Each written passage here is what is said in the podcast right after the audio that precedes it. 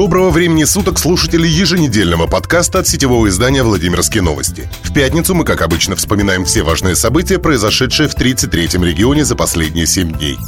Самой главной не только Владимирской, но и федеральной темой стало распространение смертельного заболевания по планете. По последним данным, от китайского коронавируса погибло 170 человек, 7800 инфицированы, 133 человека выздоровели. Вспышка коронавируса распространилась по всем провинциям материкового Китая. Введен режим чрезвычайной ситуации. В Финляндии, Камбодже и Шри-Ланке подтверждены первые случаи заражения. Подтвержден способ передачи коронавируса от человека к человеку. Также сообщается, что вирус может мутировать. Михаил Мишустин подписал распоряжение о закрытии границы России на Дальнем Востоке в качестве меры по нераспространению коронавируса. К слову, пограничные китайские города еще несколько дней назад начали сами закрывать свои границы, чтобы вирус не дошел до России был зарегистрирован один случай. В медучреждение обратился 57-летний мужчина после возвращения с острова Хайнань. Он пожаловался врачам на кашель. Владимирцы госпитализировали и на одном из этажей провели противоэпидемические мероприятия. Чуть позже стало известно, что нового опасного вируса у мужчины не нашли.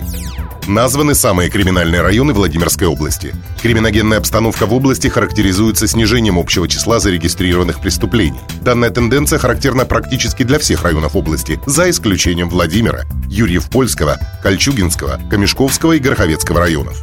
Двоих жителей Владимира 60 лет назад перепутали в роддоме. Теперь они требуют компенсацию в 15 миллионов рублей. Обе женщины родились в 1962 году. Они утверждают, что сотрудники ФАП поселка Южный Меленковского района подменили младенцев. Детям пришлось расти не в своих семьях. Путаница новорожденных обнаружилась в июне 2019 года по результатам тестов ДНК.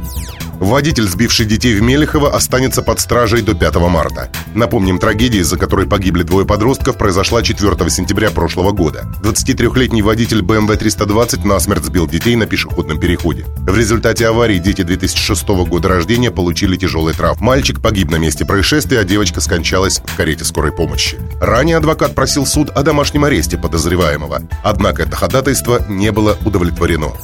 В одном из населенных пунктов Кольчугинского района Владимирской области была обнаружена лаборатория по производству наркотических средств. Из лаборатории изъяли почти 60 килограмм наркотического средства мифедрон, более 100 килограммов сырья для его производства, а также оборудование и химические реактивы, из которых по оценке задержанных планировалось изготовить еще более 100 килограмм наркотика. Александра Мельникова, бывшего гендиректора автоприбора, отпустили под домашний арест. Дело, которое насчитывает пять эпизодов, продолжает рассматриваться во Фрунзенском районном суде города Владимира. В ноябре 2019 года Владимирский областной суд отменил решение Фрунзенского суда по делу Алексея Мельникова. Дело бывшего директора автоприбора вернули на новое рассмотрение. Алексею Мельникову было назначено наказание в виде 4,5 лет лишения свободы с отбыванием в исправительной колонии общего режима со штрафом в размере 700 тысяч рублей. Его обвиняли в преднамеренном банкротстве предприятия, в злоупотреблении полномочиями с тяжкими последствиями, мошенничестве в особо крупном размере, а также в двух эпизодах растраты имущества в особо крупном размере. На этом наш подкаст завершен. Спасибо, что были с нами. Все эти и другие темы, как всегда, на страницах vladimirnews.ru. Желаем вам приятных выходных.